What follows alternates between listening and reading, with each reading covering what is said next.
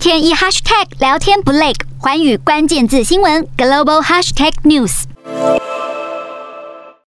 美国近来大规模枪击事件频传，光是周末三天，全美就爆发了十二起大规模枪击案，其中田纳西州查塔努加市中心五号发生枪击事件，还有旁观者遭到试图逃离现场的车辆撞击，造成多人死伤。而这里五月二十八号才刚爆发街头驳火事件，当时造成六人受伤。短短八天时间，又发生一起枪击案，令社会大众担忧。而在田纳西州五号大规模枪击事件发生约两个小时前，多名枪手在宾州费城的热闹街道上对群众开枪，同样造成多人死伤。不久后，邻近街区再度传出枪击事件，警方表示抵达现场时，发现一名身受多枪的男子倒卧街头，紧急送医后，还是因失血过多宣告不治。